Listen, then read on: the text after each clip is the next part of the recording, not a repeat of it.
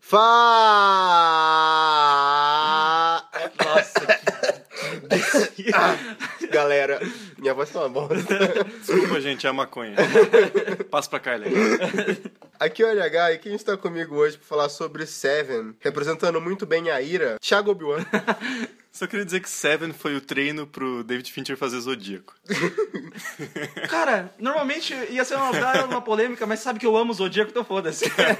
E, e essa voz que todo mundo conhece e gosta, representando a luxúria, André Arruda. É, só não quero morrer igual a da luxúria, só isso. Só. Ah, é melhor do que morrer igual da preguiça, cara. Cara, Velho. preguiça. Eu, eu fiquei pensando, cara, e aí? E aí eu queria que eles falassem mais da preguiça. Nós vamos brigar de Woody Redder agora com as mortes do Seven, então. Então, antes da gente falar o que tinha dentro da caixa, vamos pros recadinhos.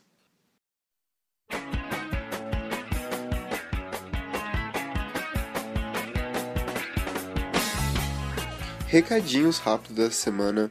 Eu queria lembrar o pessoal de continuar mandando os e-mails pro Em Volta da Fogueira. Pra você que tá conhecendo o podcast agora, Em Volta da Fogueira é um podcast que a gente faz de vez em quando, quando os planetas se alinham, talvez, sobre relatos sobrenaturais que vocês mandam, a gente comenta, a gente conversa, enfim. O e-mail é contato@republicadomedo.com.br e, enfim, pode mandar outros e-mails, ah, feedback, sugestão de tema, manda beijo, manda arte dos fãs, sei lá, gente, manda o que vocês quiserem. Não manda nudes, não, não, não. Acho que não, não é legal mandar nudes lá. Ah, bom, tem a nossa página no Facebook, pode seguir a gente no Twitter, que a gente sempre tá postando notícias não só do site, mas também do terror em geral. E é isso, vamos pro programa. Beijo.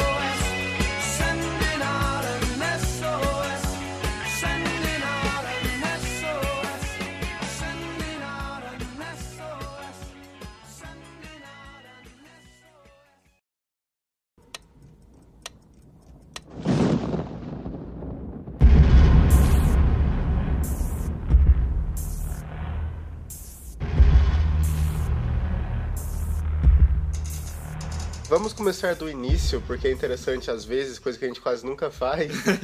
É, então, Gênesis, é isso? Porque a gente tava falando de sete pecados capitais. Sete, sete dias pra criar o mundo. Sete dias. Mas então, sobre o filme, o estúdio queria fazer estudices, não é mesmo? Obviamente. Você roubou a piada do coleguinha, É, cara. Eu não vou deixar é, isso É acontecer. isso que eu faço, é isso que eu faço. Créditos, a Ruta fez essa piada. H é um A ladrãozinho. não ser que vocês não gostaram, foi o LH mesmo que fez. Mas o, tem, o Andrew Kevin Walker é o roteirista do filme. Ele também, se não me engano, é roteirista do filme 8mm com o Nicolas Cage. Eu acho que é só Filmão, isso. é- filmão, acho que é só isso que tem de famoso dele. Aquele filme é horroroso. E dá pra você ver ele na primeira cena do filme, o primeiro cadáver do filme é o roteirista fazendo uma ponta do próprio filme. E é engraçado porque ele escreveu, o estúdio falou, massa, porra, cara, vamos, vamos fazer esse, esse filme aqui meio noir, novo aqui, super pesado. Eu só acho que vocês deviam mudar o final. Aí o cara falou, não, como assim mudar o final? Então, a gente tá pensando assim, eu acho muito pesado você colocar. Spoiler, né? Desculpa aí, pessoal. Mas eu acho muito pesado você colocar a cabeça da mulher dentro da caixa. Não faz assim, não. Vamos fazer assim. Ele não tem cachorro? Então, e, que- e se a cabeça do cachorro estiver dentro da caixa? e aí, o Somerset vê que ele vai matar o John Doe e aí o Somerset mata o John Doe pra que o Mills não seja o incriminado da, da situação. E a gente termina um filme com o final feliz do casal novinho. O que que você acha? Mas até faria sentido o Somerset matar o John Doe. Ele não tem, ele não tem nada na vida pra viver, cara. Ele não faz nada. dia Nenhum inteiro. dos dois Ele tem. dorme com um metrômetro ligado, cara. Quem faz isso, velho? Caralho, né? Tipo, você Só vê que... que- E ele sente raiva dessa vida de merda ao tacar o metrônomo longe. Exato. Só que é uma saída fácil, como a gente tava falando, cara. É um final muito fácil, assim. Muito fácil. Ah, ao invés de acabar na desgraça, vamos fazer aqui o venho se fuder e o cara fica... Não, e era tipo dois, dois finais cogitados. Tipo, ah, ou ele mata o John Doe, ou uma coisa meio de aluguel, no final quase todo mundo morre ali no meio do deserto. Porque eles não tinham, eles não sabiam se eles iam ter dinheiro pro helicóptero da polícia no final, então eles iam morrer só eles no deserto, não ia ter escolta nenhuma, ninguém não quer saber. Ia ter três corpos no deserto. E eles falaram, não, velho, vamos lá, não, vamos fazer isso e aquilo. E eles fizeram, tipo, umas, algumas versões de final. O Fincher, que é um carinha que tinha trabalhado em Alien 3 e falou, eu nunca mais vou fazer um filme na minha vida. que bom que ele não seguiu este caminho. A ideia dele é meio que ser um, um diretor contratado, né? Ele não é tipo o autor. Ele é o cara que tá lá, ele recebe oferta do estúdio para alguns roteiros. Hoje em dia, é claro que ele tem um certo acervo maior, assim, pra, tipo, ah, você pode escolher esse filme ou outro. E ele é um cara que sabe julgar bem, né, velho? Ele não entra em fria, cara. E ele, só que aí por uma cagada de um bom estagiário, mandou o roteiro original pro, pro Fincher. Ele falou, eu assino, eu quero esse roteiro. Uhum. E como o Fincher foi se metendo nessa história, não sei como que a galera começou a mandar o roteiro errado. Eu acho que um estagiário foi esperto realmente. E aí entrou o Brad Pitt, entrou o Morgan Freeman, entrou o Kevin Spacey. E aí o Fincher falou: se for outro roteiro, eu vou embora. O Brad Pitt falou também. Todo mundo falou que ia embora. Ele falou, fodeu. Vamos ter que deixar a galera agora fazer o filme. O Kevin Spacey que é o melhor psicopata do mundo, né, cara? Porque velho. no Usual Suspects é quase o mesmo personagem. Sim, né? a gente pode perceber isso muito bem em Lex Luthor, naquele filme do Superman. Cara, não. Kevin Spacey tinha o potencial pra ser o melhor Lex Luthor do mundo. O filme não ajuda nem um pouco. Mas, mas, cara, o Frank Underwood é um sociopata do caralho, né, velho? Cara- Ele, ele é muito bom fazendo isso. Ele tem um- uma coisa assim, tipo, é a frieza na voz. Ele parece que é o cara que tá pronto pra explodir, mas ele sabe a palavra que ele vai escolher pra te atingir, cara. Ele- Mas daqui a pouco a gente chega lá. Vamos... Mas o filme conseguiu entrar em produção e é muito legal você ver que eles foram gravando algumas cenas e outras cenas do meio do filme. Como acontece no cinema, não é gravado em ordem cronológica, a não ser que você seja o Inharito, porque o Inharito é doido e adora fazer em ordem cronológica e com luz natural. É porque não faz sentido gravar as coisas em ordem cronológica, cara. Não, é mais caro. Tipo, Não, não, Você- faz exato. sentido, não faz. É só, só não é lógico. Não, cara, você põe, você pega, tipo, o que, que eu vou gastar mais dinheiro? E faz antes, entendeu? Tipo, você não vai construir um set pra deixar dois meses em pé. Sim. Você constrói no começo, usa, desmonta e pronto. É, por isso que o Inharito é meio louco e faz um filme caro, mas ao mesmo tempo que ele faz uns filmes de takes enormes, É. então ele grava muito rápido aquela porra. É verdade. E eles foram gravando, tanto que tem algumas cenas do, do filme que, se você vê, na verdade são os dublês deles, tipo, algumas cenas de, de longe.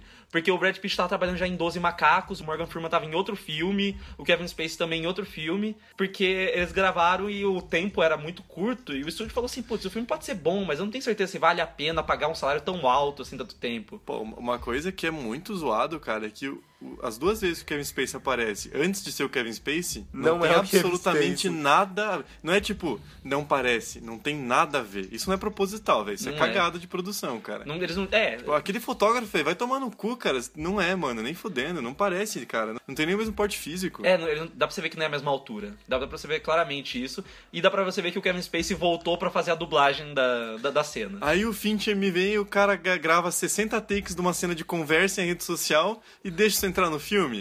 ah, amigo, chama o cara de volta, fala assim, eu sei que você tá gravando na Austrália, mas vem aqui de novo só pra fazer uma cena rapidinho com a gente. Você leva a câmera assim e fala assim: vamos achar um lugar da Austrália que parece com os Estados Unidos aqui e vamos gravar essa cena. Tem que estar chovendo. o importante é que tem que estar chovendo essa Exato. porra. Uns prédios, chuva, é isso que a gente precisa.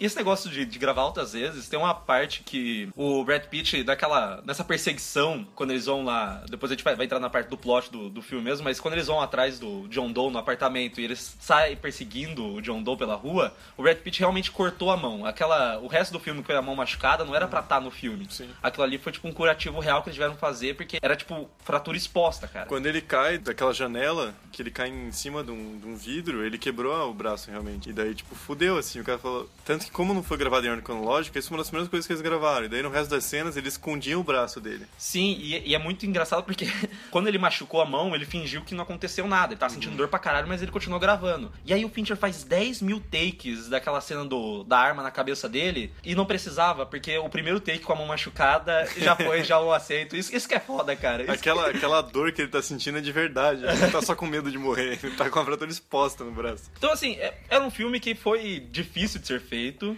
porque eles passaram muito tempo assim, ah, tem esse orçamento, tanto que você pode ver que tem uma linguagem bem direta do, do Fincher. Se você vê Clube da Luta, Quarto do Pânico, ele tem umas vezes umas coisas meio mirabolante com a câmera, passar por dentro de um arco e É. fazer isso e aquilo, que você vê, tipo, que ele não tinha dinheiro pra fazer na época. Não, e, e ainda bem que ele não tinha, porque é desnecessário, É, né? Vamos também- combinar. eu cara. acho desnecessário. Tem umas coisas no Clube da Luta que você fala, não, amigo, não, não, não, não, não. Não, não. Sim, o Obi-Wan tá sendo Corta herético fora, que vai, né? vai morrer semana que vem, porque algum fã de Clube da Luta vai, vai chegar e falar assim: você não fala sobre o Clube da Luta, muito menos falar mal do Clube da Por Luta. favor, a gente tá tentando matar ele, igual eles fazem no Brasil. Se você tiver afim de colocar o Obi-Wan num avião, Eu falei que é um filme ruim, é um filme ótimo, pronto. E aí eles foram passar pra um, fazer teste de audiência e a galera falou, porra, filme do caralho. Aí eles falaram, pô, tá bom, ligaram pro Fincher e falou, ó, Fincher, teu filme tá massa, agora a gente vai te dar mais tantos milhões pra você poder fazer algumas gravações que você quer. Filmagens de helicópteros, algumas coisas de locação que eles queriam fazer, refilmar algumas cenas que ele tinha pouco dinheiro antes. Tanto que uma das coisas mais engraçadas deles terem dinheiro e poder fazer é aquele, o cara que morre na, na gula, que eles falaram assim, cara, vamos- a gente vai fazer um cara enorme, certo? Tudo nesse cara vai ser enorme, inclusive o badalo. Porque aquilo ali é um manequim feito, e aí ele tem um pênis de 20 centímetros mole. E Isso é de propósito pra ser um cara enorme em todos os sentidos. É engraçado, né? Você fala, tipo, eita, vai, eita. A câmera tá passando na frente e fala, eita! Com esse dinheiro, eles conseguiram fazer uns detalhes que eles queriam fazer na produção, mas também foi inserida na história. O filme era pra acabar quando, na, na cena final, o Mills andando pelo deserto e terminava ali. Só que a audiência falou, putz, a gente tá sentindo que não, não terminou o filme. Eles falaram, ah, Somerset não é um cara culto? Somerset não é um cara cínico? Vamos colocar ele falando uma frase do Hemingway sobre o cinismo do mundo. E eles conseguiram fechar assim, e aí a audiência falou, porra, massa, agora vocês podem mandar esse filme pra frente. E o filme é um sucesso e não é um sucesso. Porque fez uma certa graninha, a crítica gostou do filme, mas é aquela coisa, é aquele filme que divide muita gente. Porque tem muita coisa muito violenta, embora não seja explícito. Não, não é, eu não acho um filme violento, cara. Ele é um filme nojento, velho. Então, Às vezes você fala, cara. Velho, pô, Caralho. a cena que o. A cena do negócio da luxúria, aí você vê a foto daquele pênis com uma serra, com uma faca na ponta. Não, mas eu não acho isso pior, cara. Eu acho o pior o cara da preguiça, velho. Cara, a preguiça foi o pior porque. Nossa, porque mano. não, não, a preguiça é o único que é explícito. O resto é tudo tipo assim, ah, olha o que Uma aconteceu. É indireto. Né, tá certo que, tipo assim, é. Putz, eu tô pirando aqui, mas é, hoje, hoje vai ser assim, gente, desculpa. eu não tô bem. É, se você pegar. Hoje? não, hoje é pior que os outros dias. Tem um conto do Lovecraft, que é o modelo de Pikmin. Que... Cara, não cita essa porra. Ah, desculpa. Ah, caralho. Eu sei. agora citou, agora termina. Ai, mas mas você, tá, você tá de segundo aviso, LH. Segundo programa você faz isso com a gente. Ó, cara, terceiro você vaza. hein? Eu você que a gente é a maioria aqui. ou a gente faz o programa de uma vez, né? Não, não. História entre disciplinas assume esse negócio. RH vai embora. Que pra mim é um dos mais tensos, que ele só fica falando, tipo, olha, eu vi uma pintura e é a pintura mais tensa da minha vida, porque ela tem tais traços e. Enfim, ele nunca mostra, ele nunca descreve como é a pintura, ele só fala o que, que ele sentiu. E algumas coisas no Seven tem isso, tipo a parte do, do cara com na luxúria, como que ficou a face da mina. Não mostra a face dela, fala, tipo assim, ela perdeu o nariz e preferiu se matar. É, e aí que tá o fato do filme não ser gore. Sim. Se ele fosse, ele mostraria, assim, tipo. Isso que pode tornar, às vezes, o filme mais tenso ainda. Sim, sim, porque o único, os dois únicos que ele mostra explícitos são os primeiros, e depois o resto fica subentendido, assim. Exato, que na mente de algumas pessoas pode ser pior. Cara, a abertura do filme é muito boa. Que é tipo o psicopata se preparando pra, pra ação.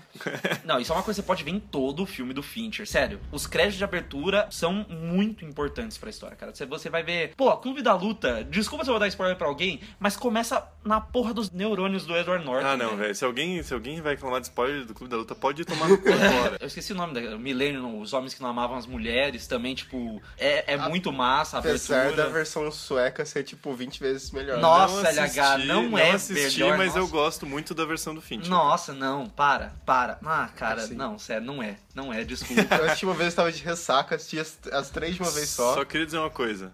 Vai no podcast.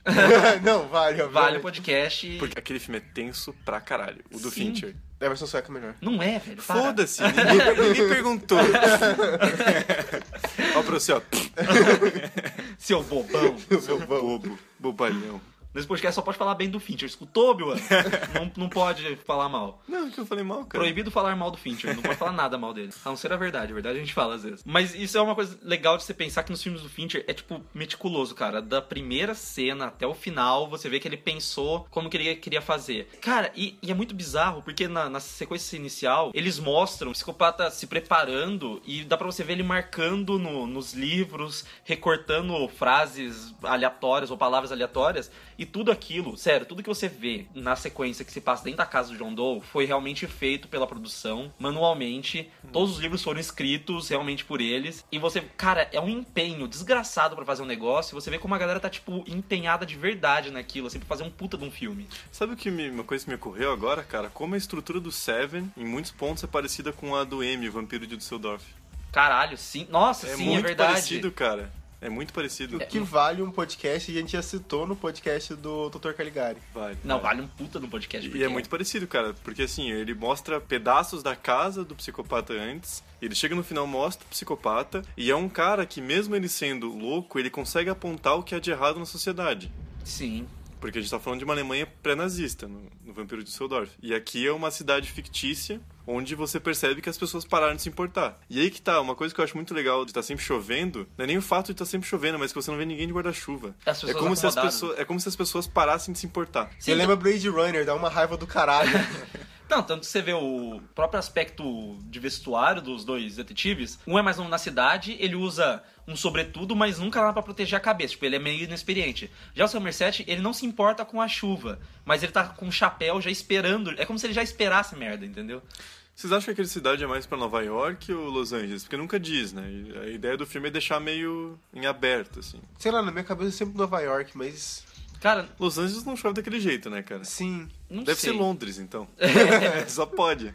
Mas tá a chuva foi adicionada no restante da história, porque no primeiro dia de filmagens do Brad Pitt, choveu e aí o Fincher falou: caralho, velho, por que, que a gente não usa isso? Todos os outros dias vai chover. Menos na sequência final, obviamente. Porque vai Onde ser- que eles gravaram? Não sei onde eles gravaram. Ah, Eles fizeram, fizeram locação, mas assim, é que é aquela coisa.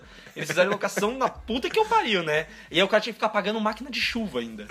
Outro filme que eu acho parecido à estrutura é também o Zodíaco, naquela questão que, tipo, ele vai muito mais aspectos de cada pessoa envolvida com o caso, tentando descobrir quem que é o assassino. Isso remete muito ao Vampiro de Zedorf. Ao mesmo tempo que, se você combinar o Zodíaco com o Seven, eu acho que sai o filme do Fritz Lang, entendeu? é meio que essas duas coisas ali. Só que não tem o final, aquele final que é foda do serial killer falando praticamente pra plateia e pra quem Sim. tá julgando ele os problemas, O né? Seven não tem narração em off. né? O que é Podia, velho. Eu acho que nesse caso ficaria bom, cara. Uma narraçãozinha do Somerset ali ficaria bom. O que, que você acha de uma, de uma estética preto e branco pra esse filme, cara? Eu Cara, fico pensando, eu acho que ficaria muito massa. mas é muito noir se você deixar o estética Mas. Foda-se, mas essa é ideia, E esse é, é legal, porque voltando pra chuva, eu acho que a chuva dá um clima muito foda pro filme. Ele cria uma sensação claustrofóbica, meio, no meio noir mesmo. Sim. Não, cara, mas dá pra você ver claramente que, até se você pegar essa comparação com Blade Runner, que tá sempre chovendo, é realmente. Não, não, não, não, não, com- não compara as coisas com Blade Runner, cara. Por quê, Nada velho? se compara a Blade Runner. Amigo, Ai, não, meu para. Deus, eu sou obrigado. Para. Mas se eu falei do, do Blade Runner, a própria comparação que o LH falou da, da questão da chuva, e o Blade Runner é considerado um New Noir na na época que ele foi lançado, né? O Ridley Scott vivia falando que, tipo, ah, é um filme feito com uma estética de 40 anos no passado sobre 40 anos no futuro. E é uma aspira, tipo, muito massa, assim. Se você vai procurar ver sobre Noir, é, é foda, porque ninguém entra no consenso se é gênero, o que que é. E aí o Fincher vem e faz uma releitura que combinaria um voice-over ali que funcionaria muito bem. Não acho necessário, mas se eles tivessem colocado, poderia funcionar. Ainda mais porque o Somerset, todas as conversas que ele tem, o meus, é muito assim, o quanto ele perdeu a fé naquele, naquele lugar. Mas aí que tá, uma das minhas principais reclamações com o filme é que eu acho que falta profundidade nisso. Ele fala, assim, muito de passagens. Eu acho que um voice-over dele seria mais interessante, assim. Uma pegada mais, assim, como é que eu posso explicar? Um pouco mais filosófica. Eu acho que falta um pouco nesse filme. Algo mais contemplativo, assim. É que eu vejo muito das conversas que ele tem com o Mills sobre isso, muito mais plantando no, no terreno pra, tipo, mostrar como ele pode ser explosivo lá na frente, porque ele fala assim, ah, já é, tirou sua arma e atirou? E o Mills fala que atirou no primeiro dia de trabalho. Eu acho que é muito mais voltado pra mostrar que pode acontecer, assim, pra justificar as atitudes finais do que a discussão em si. Se bem que aquela. Eu acho foda a discussão que Somerset tem com a personagem da Gwyneth Paltrow no, no restaurante. Que ele fala. Cara, ele fala pra ela, aborta. E não conta pra ele se, é- se você não quer o filho, assim. É muito boa, mas eu acho que falta mais disso. Eu sinto falta, porque eu acho que é um filme que é um roteiro que funciona muito bem em si mesmo. Eu acho ele muito funcional porque ele se propõe a fazer, mas ele é muito pouco transcendente, assim, cara. Eu, não, eu, eu penso muito pouco nesse filme, assim. Tipo, não tem nada assim que eu falo, "Ô, porra, serve naquele filme do cara. Não, eu assisto, gosto muito, mas eu não acho assim maravilhoso. Nossa, filmaço da porra.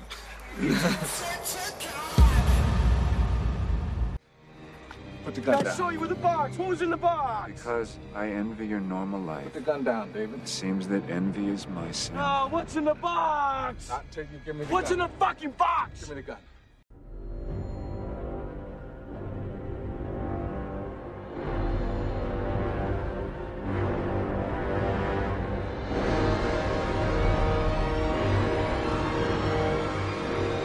Tá, pra quem tá um pouco perdido não lembra muito do filme, só dando um. Assiste de novo, amigo.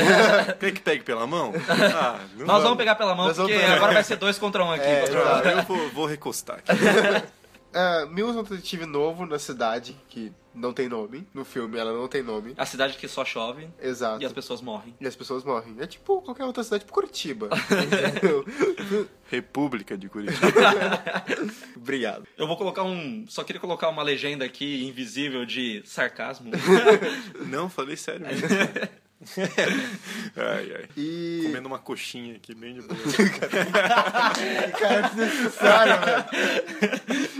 Comendo uma coisa. E ele vai trabalhar, ele é um detetive e vai assumir o, posto de outro detetive que é mais. É veterano, bem veterano, aquele cara que tá tipo 10 anos na faculdade. É o, o cara do I'm too old for this shit. Sim, mas ele realmente ele não é só I'm too old for this shit, mas continua fazendo. I'm too old for this shit, I have enough. Ele, só quer ir embora, cara. Só quer vazar. Ele, tipo, É que nem a gente se É formando. que nem a gente É, na Caralho, me dá essa porra desse diploma aí, velho. Na boa. na- nossa, assim, tipo, ô, mestrado, mestrado é o caralho. Vai se fuder. Vê essa porra do Fiz negócio no do cu. cu. Eu vou ser youtuber, eu vou, eu vou pra jogar Minecraft, caralho. Eu preciso disso. Não, tá, então eu termino a faculdade. Então, eles têm o primeiro caso deles, enquanto o Somerset tá saindo, ele não saiu ainda, ele tá com calouro. Ele tá, na, ele tá na última semana dele, né? De um cara que morreu no apartamento dele e eles vão ver o que aconteceu. Nesse caso, quando eles estão lá, tem toda uma coisa bem diferente, igual a Ruda falou sobre a gula. Sim, eles chegam, é, é bizarro, o cara teve que comer. Eles percebem que o cara comeu praticamente até morrer, sabe? Ele, tá- ele morre em cima do prato. Sabe aquela foto que todo mundo tem da criança que dormiu em cima do feijão? Não. É, é- sério, ninguém nunca viu uma foto de uma criança que dormiu em cima do feijão, tá com a cara. Não, mas tudo bem. O LH que é estranho. Ah, tá Ah, bom, LH. Então, se- Não, LH, não, o LH calma, tem, o LH tem foto com um fantasma. É isso, certeza. Não, não, calma. Uma foto sua que dormiu em cima do feijão. Não sua, velho. Tá perguntando se você já viu alguma vez na vida. De alguma criança, todo Não, mundo já viu. Eu fiquei tipo assim, nossa, quem nunca dormiu em cima do feijão? Falei, Quando não. você era bebê, pode ter acontecido, só não tiraram foto. Não, eu não, eu não, eu não- nunca faria isso, cara. Eu comeria o feijão dormindo em cima do prato. Até porque você tem 14 anos. Com o tempo eles vão investigando isso e falam, ah, é um caso isolado, alguém não gostava do cara e mataram ele de uma forma bem bizarra. É, o Somerset que fica falando, cara, se você quer matar uma pessoa, você pega uma arma e atira na cabeça da pessoa. A paciência de você ficar 12 horas alimentando a pessoa até ela morrer, explodida por dentro. Cara, eu faria isso. Quem fala que não é nada, que tipo, ah não, arquiva essa merda, é o capitão, que a não ser que eu esteja muito errado, é o general do Full Metal Jacket. Caralho, É sim! verdade. Só que dessa vez ele tem cabelo. Caralho, nossa, velho. Que homem. Cara, e ele só, ele só faz policial, militar, Sim, porque, tipo, porque ele não era ator, velho. Ele era um cara que o Kubrick achou e falou, puta, esse cara consegue fazer esse negócio muito bom, e é cara. engraçado porque o Kubrick não gostava de ninguém e ficou amigo dele. Não, eu acho que ninguém gostava do Kubrick. ele também não fazia muita questão. não, e não fazia, não fazia por onde também, né, cara? Então, que juntando uma, uma pista aqui e outra ali, o Somerset volta a investigar a casa e ele descobre atrás da geladeira escrito com gordura gula. E ele fala, ó, não é realmente um caso isolado, tem uma porra acontecendo. Porque o Somerset é um cara muito relutante em todos os sentidos, assim. Ao mesmo tempo que ele não quer pegar o caso, porque ele sabe que vai ser complicado, que pode se arrastar por anos, ele também não consegue deixar pra lá. Então ele começa a investigar por fora. Quem tá a cargo da operação é o, é o Mills, mas ele fala, puta, acho que eu vou lá, né, dar uma olhadinha, vai que eu acho alguma coisa. Não, isso, isso eu acho muito legal, como é que a premissa do, do roteiro acontece, que o Mills ele é afastado do caso envolvendo o cara que morreu comendo. E aí ele é apontado pra fazer o caso do advogado que cortou a própria barriga tava escrito avareza no chão, né? Porque no princípio eles não acham que tem conexão entre os dois. E aí é quando o Somerset vai fazer a investigação disso e ele vê a conexão, que é muito foda. E logo de cara você vê, cara, uma lógica visual do Fincher, que tipo é uma das coisas mais lindas do filme, que é a separação entre os dois personagens, tipo, na, na mise-en-scène. Então ele coloca o Mills lá longe, na mesa dele, e o Somerset perto do, do capitão da polícia. E quando o Somerset pega e mostra as duas provas, tem a foto da cena da gula e da avareza, ele anda até o Mills e se vira pra ele e mostra quais eram a- as pistas. E aí tá o Mills e o Somerset um do lado do outro, porque é a primeira vez que eles vão começar a trabalhar junto, cara.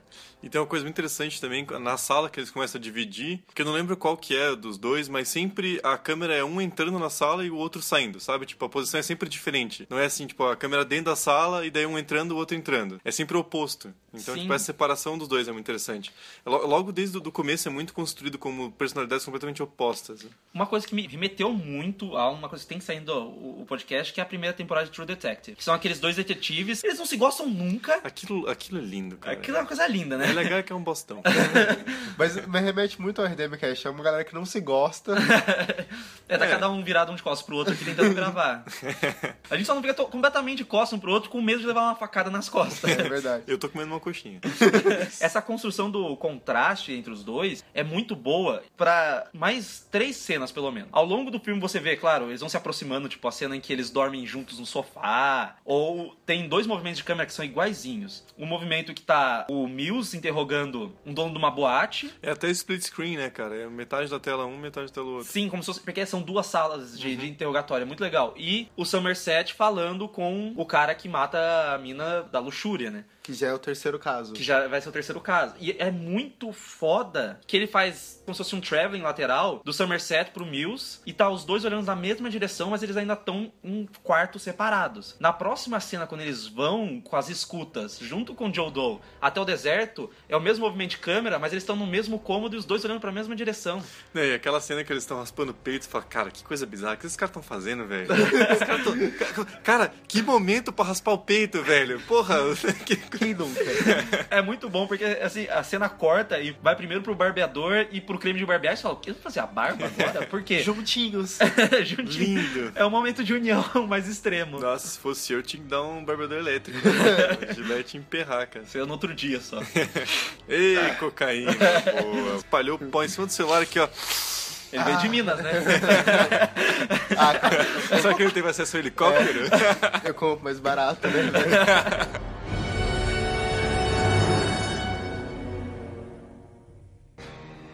Put the gun I down. saw you with the box. What was in the box? Because I envy your normal life. Put the gun down, David. It seems that envy is my sin. Oh, what's in the box? Not till you give me the What's in gun. the fucking box? Give me the gun.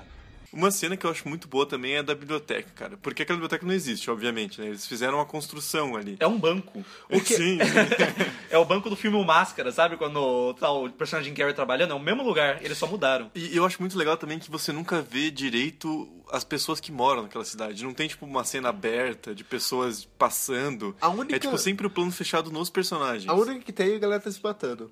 É, é verdade. E é tipo, e nessa cena é o Somerset que ele vai quando ele sabe que não vai ter ninguém, porque ele tá pouco se fudendo pras pessoas já. Ele não quer mais encontrar ninguém. Não, é muito legal você ver que aí é um. Cara, é uma composição, tipo, muito sucinta do que o filme tá, tá falando, qual é a personalidade de Somerset nessa sequência. Porque tem os caras que estão jogando poker, altas horas da noite, eles são seguranças do local. Eles estão numa parte acima de Somerset. Então você vê que eles têm, tipo, uma sociabilidade, tem umas coisas, tipo, um próximo do outro. E eles têm o próprio contato deles com uma cultura que, que eles gostam. Então, tipo, eles estão escutando bar. E aí, o Somerset, tipo, curte, claro, a música, mas ele prefere estar sozinho com os livros. E é muito massa que dá pra você ver a combinação de tudo ali. Dos elementos que ele vai procurar, do que ele vai pesquisar, porque ele vai pesquisar a Divina Comédia, também São Tomás de Aquino, ele vai atrás de muita coisa massa ali. E você vê a própria minúcia de investigação dele, tanto que assim, é claro que existiam bibliotecas onde eles estavam filmando. Só que eles falaram que a tecnologia era muito avançada pro estilo de cena que eles queriam fazer pro Somerset. Então eles queriam fazer uma coisa antiga, realmente, tipo, sem computadores, com aquelas luzinhas baixas, assim, de pequenas cabines de biblioteca. Então por isso que eles montaram essa biblioteca. E é muito foda porque todos os livros são feitos daquele, tipo, aquela resina de vidro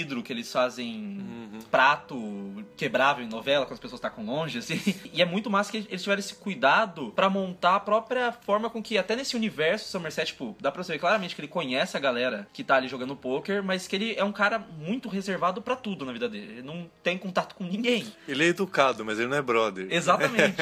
e dá pra você ver que a galera não curte muito ele na primeira cena, quando ele tá investigando aquele assassinato que é o tom do filme só. Que ele vai lá e pergunta assim: ah, a criança viu o assassinato? E o cara fala. Porra, Somerset. Por Não é problema nosso, que ele fica cara. fazendo pergunta, que bom você vai se aposentar fazendo essas perguntas do caralho. Mas ao mesmo tempo, eu gosto muito da construção do Somerset, porque ele é um cara que ele é mais questionador que os outros, que os outros, você claramente vê que, tipo, até pela atitude do capitão, ele quer arquivar o caso, foda-se, porque já ninguém liga mais. Só que ao mesmo tempo ele não é escoteiro, entendeu? Ele não quer fazer tudo certinho, ele já tá também cagando. Ele só caga menos que os outros, entendeu? Exatamente. Ele só tá num nível menos caguei pra sociedade. Na história do roteiro, dá pra você ver que, claro, tem um momento ali que eu acho meio salvador da pátria demais, que é o Somerset pensar: ah. Você tem dinheiro? Eu tenho um amigo no FBI que vai conseguir ter acesso a tudo que as pessoas pesquisam. Mas, Mas ao mesmo tempo faz sentido naquele, naquela cidade. sim, mas não só naquela cidade. Quando eu assisti o filme a primeira vez, já fazia um tempo. E eu falei, nossa, isso é meio implausível. Aí estourou todo aqueles negócios, tipo, na época do Obama, sobre a espionagem, tudo que você pesquisa no mundo, entendeu? Meu, meu amigo. Aí eu fiquei, meu Deus! Aí nem, sei, aí nem sei ver o pornozão que você assiste. não adianta abrir a aba anônima. A aba anônima, a aba anônima só chama a atenção deles. É, exato. Opa, abrindo uma aba anônima no Brasil. Pesquisa ISIS arma pra você ver o que acontece com você. Mas então, no filme ele tá tentando explicar um pouco isso. Sim. É bem lógico. Tem uma lógica, mas é claro que é um daqueles aparelhos de filmes que eu não acho que o roteirista na época ele pensou, tipo, nossa, eu ouvi uma teoria e eu vou escrever sobre isso. É, Não, é, um tipo, recurso. é conveniente, mas faz sentido. Até Sim. porque mostra como aquela cidade funciona também. Porque primeiro o Somerset paga o cara pela informação e depois o Mills paga uma mulher pra fingir que ela era testemunha do caso que, dá, que daria justa causa pra eles arrombarem a casa do John Doe. Eu- eu- isso que eu acho muito bom, que é bem construído no roteiro, é que ele não usa uma coisa e larga da outra vez. Ele pensa assim, cara, eu usei esse, esse recurso. Logo se torna um problema, tipo, como chegamos na casa do John Doe, logo o Mills estoura a porta, então ele precisa agora de novo usar dinheiro. Esse roteiro é redondinho, cara. É redondinho. Ele é muito bem feito, velho. Cara, ele é tão bem feito que, bom, dá pra ver claramente o nome do filme, o Seven, e aí tem todo o negócio dos pecados capitais. E o filme, ele parte dos pecados capitais a partir da visão do São Tomás de Aquino, porque existiam é, variações. Antes de ser preguiça, por exemplo, era melancolia. Só que aí você vê um padrãozinho meio assim, tipo, melancolia, tá atrelado mais a apatia e esse preguiça, então não é um. É a preguiça de ser produtivo. E ser produtivo na visão de São Tomás de Aquino também seria você reverenciar a Deus.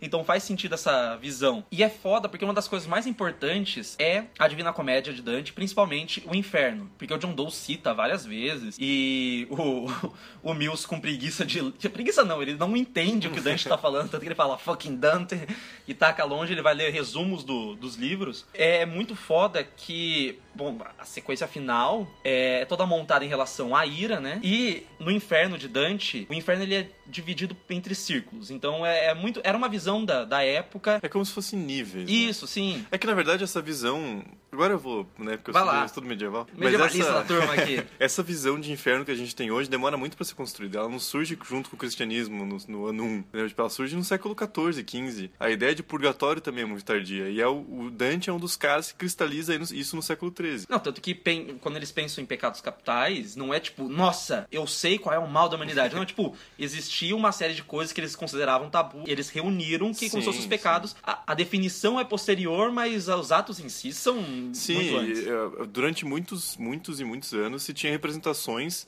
dos pecados capitais como opostos a certas virtudes. Então era essa propagação, e eu acho muito legal porque o John Doe, ele é como se fosse um pregador medieval vivendo no período contemporâneo, porque é o que ele faz, cara. Ele quer mostrar como a sociedade eh, faz cada um desses pecados, comete cada um desses pecados, de um jeito que chama a atenção das pessoas. E o jeito que ele encontra é, né, nessa psicopatia louca. Sim. Fiquei curioso agora, em qual círculo o Obi-Wan moraria quando ele morrer? Ah, bom, eu, eu acho que ele ia ficar junto. Eu acho esse é muito engraçado, porque o Dante era muito amigo de filósofos e tem um círculo só pros filósofos.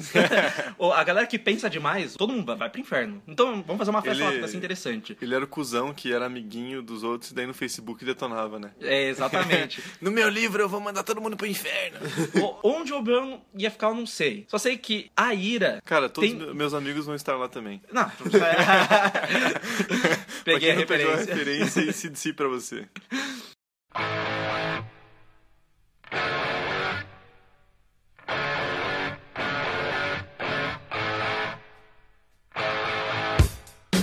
A ira fica no final do sétimo Não, não, o Ira é na Irlanda mesmo. No norte. O livro ele é dividido como se assim, em pequenos capítulos, e no final do sétimo capítulo é onde é apresentado a ira. E eu acho isso muito foda, porque é o número 7 de novo, e também é o último pecado que vai levar a uma morte no, no filme. Então, o número 7 realmente tem muita. Tem, tem muito peso, não só pros pecados capitais, mas tipo, sete dias ali. Cara, abre a. Bíblia em qualquer página que você vai ter um 7, de algum Sim. jeito, em algum lugar. E é muito massa porque ele realmente pensa uma sociedade, tipo, tem o diálogo do John Doe no, carro e ele vai pensando na sociedade que merece níveis diferentes do inferno. Então ele fala bem assim, ah, pessoas inocentes, tanto que o Mills fala, tá matando pessoas inocentes. E ele fala bem assim, não, não são pessoas inocentes. Um cara gordo que você tiraria sarro, uma mulher que se vende por dinheiro. Tipo, então você vê... Um advogado que defende criminosos. Sim. Né? Porque pra da sociedade, bandido bom é bandido morto. Exatamente. Não é? Um pedófilo também é Ele chama até- traficante. E engraçado porque ele não chama de pedófilo, chama de pederasta. Sim. Que é uma palavra antiga. Ele, cita, ele fala de Sodoma e Gomorra. Sim. Entendeu? Então, ah, esses discursos aí extremistas. A né? gente Que conhece essa coisa. Não é, não é novo, entendeu? E tipo, Não, mano, é- é- nossa, cara, isso nunca, nunca é novo, cara. nunca é novo. É interessante falar isso que essa conversa que eles mencionaram agora do John Doe no carro, ela começa no começo do terceiro ato e ela ocorre logo depois do John Doe ele se entregar na delegacia de uma forma muito bizarra. Cara, é uma puta quebra de expectativa muito bem feita, cara. Porque o que você espera desse tipo de filme é que o caso se arraste, o psicopata fuja, ou pelo menos que ele termine a obra dele de forma clara. Ou seja, aparecer mais dois corpos. E quando ele se entrega, você fica. Primeiro que é o Kevin Space, que é um autor conhecido. Que não Eu- apareceu no- nos créditos iniciais. Que né? não tinha aparecido em nada antes, e daí já. Eu imagino o choque de quem viu esse filme pela primeira vez, assim, tipo, caralho, pra onde isso vai agora? Eu acho que ele já tinha já um Oscar. Ele já tinha um Oscar. É, Eu acho que ele ganhou pelo. Pelo Usual Suspects, né? É, O Lex ganhou Luthor, com certeza. Nossa, caralho. Sai daqui, cara. Para com isso, velho. Eu vou fazer uma bacinada pra você. eu e o Arruda. Nós vamos fazer um, um index aqui pra coisas, assuntos que você não pode falar, tá? Ah, Droga. O Obi-Wan também, não pode mais falar de masturbação. Eu estou cansado de editar o podcast e ouvir o Obi-Wan falando de masturbação. É uma criança, ele usa de- muito isso, né, gente? Mas é, igual o Bill falou, é uma quebra muito grande. Até porque a gente tem as quatro primeiras mortes e o filme, ele, não é que ele cria uma barriga, mas você fica tipo, cara, e agora? E a gente sabe, tipo, a gente já falou isso do psicopata da vida real, que o psicopata, ele gosta de se mostrar, ele quer se mostrar. E quando ele se entrega, você fala assim, cara, faz sentido, mas ainda faltam dois. Ele vai com a camiseta cheia de sangue, cara. Sim. Então, tipo, cara, que descuidado, velho. O cara que arrancou as pontas dos dedos pra não ter digital na, na própria casa e depois se entrega com a camisa suja de sangue. É, aquela coisa do, do incidente contraditório, que é muito importante. Tipo, se o personagem ter contradições é, é foda, ainda que não sejam contradições quando se revelem. Mas, tipo, à primeira vista ser contraditório, você fala, epa, chamou e- atenção. e tem uma coisa também que eu acho foda, que vamos, né, vamos deixar claro, cara. Tem, tem uma ideia em, em filme, em série que Hollywood vende, de que declarar insanidade é um puta negócio. Cara, o manicômio é muito pior que a prisão, velho. Desculpa, cara. É um ambiente muito pior que a prisão. Jogou em Flash 1, por exemplo. Naquele caso faria sentido. Sim, porque é uma coisa. Quando a gente vê o lado dos policiais na história, e alguém fala, ah, eu vou alegar insanidade, faz sentido você ficar puto, embora não seja um lugar super bom pra onde ele vai. Então, é engraçado isso, mas você cria uma, uma sensação tipo de. Ah, trabalho feito do policial e que ele vai prender o cara no Porque final. o, sistema não é daí policial, o sistema é médico. O que eu tô dizendo é que ele é pior. Se você Exatamente. já assistiu Estranho no Ninho, Você sabe, é. por favor, né? Mas esse negócio do, do John Doe é, se entregar e essa noção de como ele é um psicopata, o que, que ele tá querendo chamar a atenção, tem um, um trabalho, acho que eu vou, até ter, eu vou tentar linkar aqui no, no, no post, que tava falando, é basicamente uma leitura sobre psicopatia a partir do Seven. Pelo menos a partir da bibliografia que tinha nesse trabalho. No texto da Organização Mundial de Saúde de 93, se não me engano, era a ideia deles pensando assim, o psicopata, ele vive no imaginário dele e tem uma coisa de idealização. Tanto que muitas pessoas, indo pro lado bem freudiano, começam a pensar assim, a realização da violência pelo psicopata é quase uma realização sexual. É como se fosse a pulsão sexual do cara convertida em matar as pessoas e se exibir, entendeu? Cara, Freud via sexo na sopa dele. Ele tinha um problema muito sério. Muito sério. Caralho, Freud devia analisar Freud, cara. Aliás, o Método Perigoso é um filmaço. Um filmaço também. Mas, e é muito foda porque, nesse caso, é um exemplo perfeito dessa vertente que encara a psicopatia como as ações do psicopata é o palco do idealismo dele pra vida real, entendeu? Então, é muito foda que, na conversa de novo com o Mills, ele fala assim: quando eu terminar o meu trabalho, as pessoas mal vão compreender o quão grandioso ele é. Mas a ideia é que vai aparecer nos jornais. E isso, o fato de ele envolver um policial cometendo dos assassinatos também faz sentido. Sim. Porque é mais chocante do que um psicopata cometer os assassinatos. Mas aí me vem uma pergunta pra vocês se é um furo ou não. É uma coisa que eu li e eu fiquei pensando e eu queria ver qual que é a opinião de vocês. Não. Não, cara, tô de Não, boa. não. tô bem de boa. Vou falar mesmo assim, foda-se. Os ouvintes respondem depois. A questão é, há quanto tempo o Mills tá na cidade? Ele acabou de chegar, certo? Em que momento o John Doe, que tá planejando há bastante tempo, pensou, eu invejo ele e ele vai fazer parte do meu plano, sendo que faz só sete dias tá acontecendo tudo aquilo. A única, a única coisa que tem é quando ele atende aquela ligação na casa dele. Que é aí que eles têm uma discussão e eles falam: Eu te admiro, eu admiro seu trabalho, entendeu? Não é na casa. ah, Tá, na casa, Na casa do John Doe. Então, eu fico pensando, eu, eu não acho que é um furo. Porque, Mas é uma não, mas eu acho que não tipo- faz sentido com a ideia do psicopata, porque ele improvisou, entendeu? Tipo, ele não tá planejando isso por tanto tempo se o cara. No começo, tem uma discussão entre o Somerset e o Mills. Ele, ele usa algumas palavras, tipo assim, você quis muito vir pra cá. Eu não, eu tava, eu ia falar isso agora, cara. Isso fica em aberto. Isso fica tipo assim, então pode ser uma coisa que o cara, tipo, de alguma Eles eram, forma... eles eram amigos de infância. Não, eu tô brincando, é estúpido. É, também.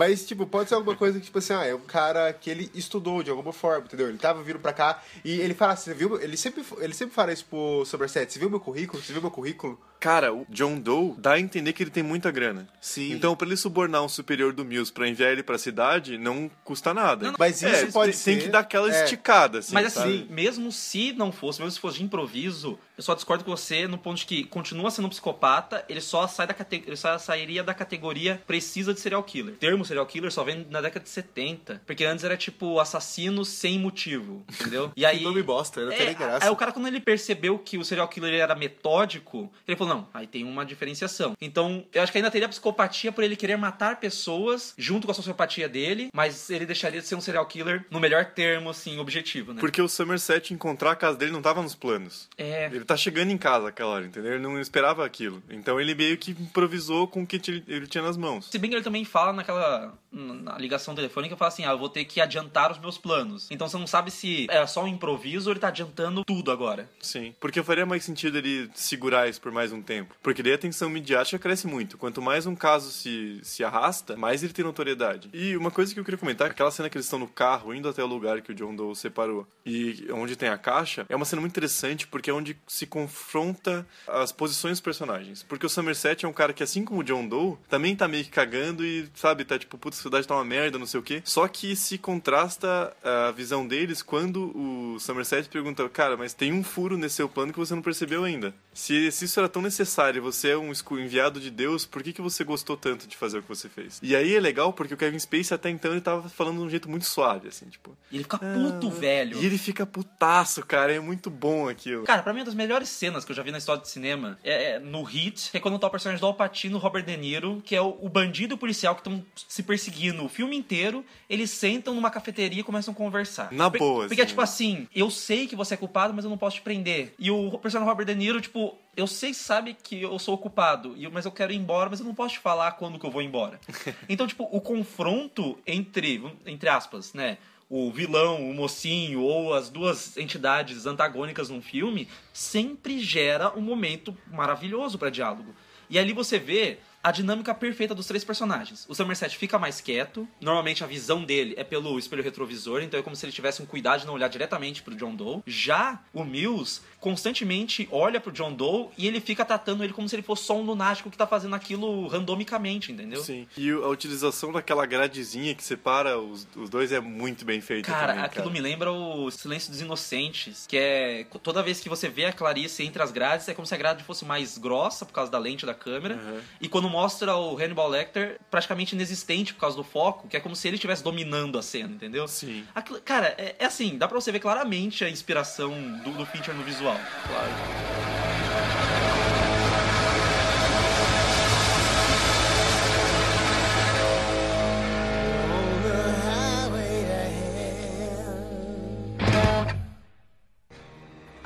Put the I gun down. saw you with the box. What was in the box? Because I envy your normal life. Put the gun down, David. It seems that envy is my sin. Oh, what's in the box? Not till you give me the é What's in the fucking box? Give me the gun. Então o Sr. B7 abre uma caixa que. A O- caixa. o ce- o- Os correios Os entregam correios, ali. literalmente, o que é bizarro, é muito bizarro. É muito bom isso, cara. Ele pegando o carro, indo pelo deserto até parar lá e o cara do correio, não, atira, não atira, não atira. Cara, ele manda o cara a pé, eu achei sacanagem. Cara, vai ficar, muito. Não, atira em Não, mim, eu não volto o- não. Atira em mim. Mas eu- ele falou que alguém ia buscar ele lá na. vou na- matar o cara, Ele só velho. mandou o cara pra longe. Cara, entendeu? eu acho sacanagem. Mas que ele pegou o furgão do cara? É, ele foi não. de carro até lá. Volta no seu carro, É, velho, eu achei sacanagem.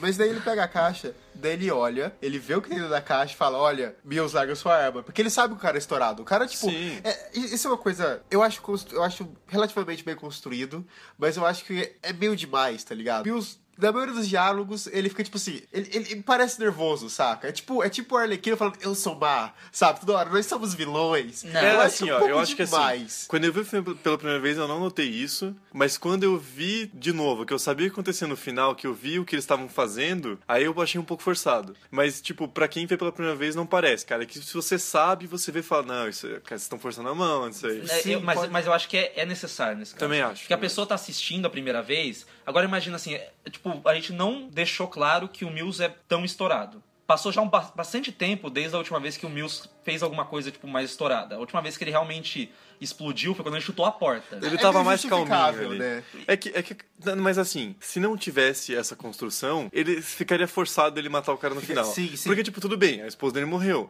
Só que aí você tá fazendo o jogo do cara. Isso, isso é muito óbvio. Porque tem um Somerset falando isso pra ele, assim, tipo, mais claro impossível.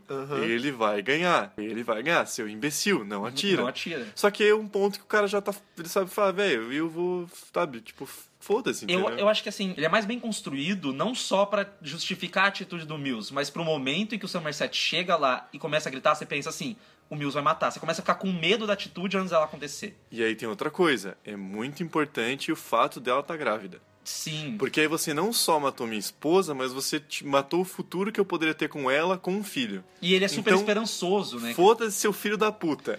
O que poderia ser tão bom quanto se a cachorrinha tivesse grávida e a cabeça dela tivesse lá. Ah, é, ó. Não, outra coisa, sabe que, quem que eles queriam pro elenco original, né? Eles queriam o Stallone no lugar do, do Brad Pitt. Cara, eu Imagina ele não, no lugar do Brad Pitt. No lugar do Brad Pitt e Ah. o Al Pacino no lugar do Morgan Freeman. Ia ser um maluco. E Os dois que têm a eles mesma idade, Sabe aquele velho. querido John Doe? O Val Kilmer. Ia ser muito bom, cara. Eu ainda tô vendo o Stallone gritando Adrian olhando pra caixa. What's on the box, Adrian? Mas, cara, é muito foda, porque o. in the box? aquela, cara torta dele, nessa época já tinha 10 agulhadas na, na testa ali. Mas é, é muito foda porque aí toda a construção do Fincher na linguagem visual do filme, ela se paga nessa cena final que Não ele aparece a cabeça. não aparece a O cabeça. que é muito bem feito. O que é muito foda. Tem aquela parte de cima, tem sangue na caixa. Ele Caralho, fala. velho. É muito bom. Ele abre a caixa, assim, e na primeira aba da, da caixa de papelão tem um Tem sanguezinho. um pedacinho de bife ali, né? É porque os- os- o Mills não precisa ver a caixa pra saber o que tem.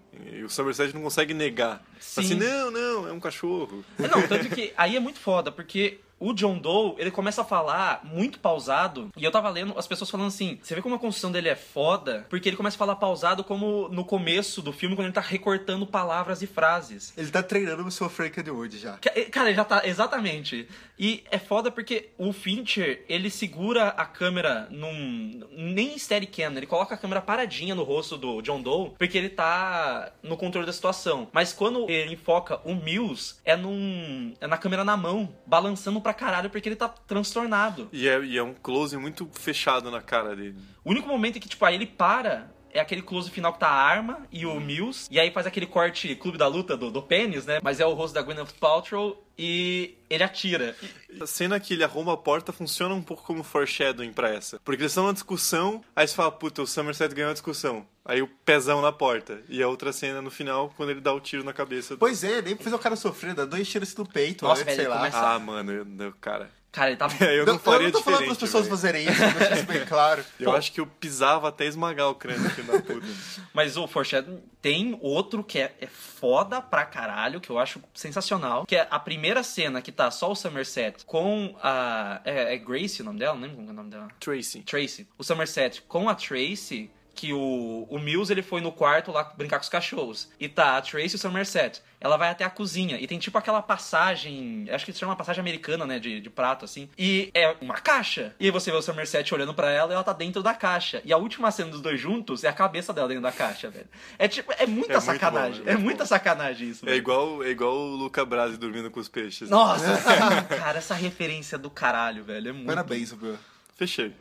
Lacrei, lacrei.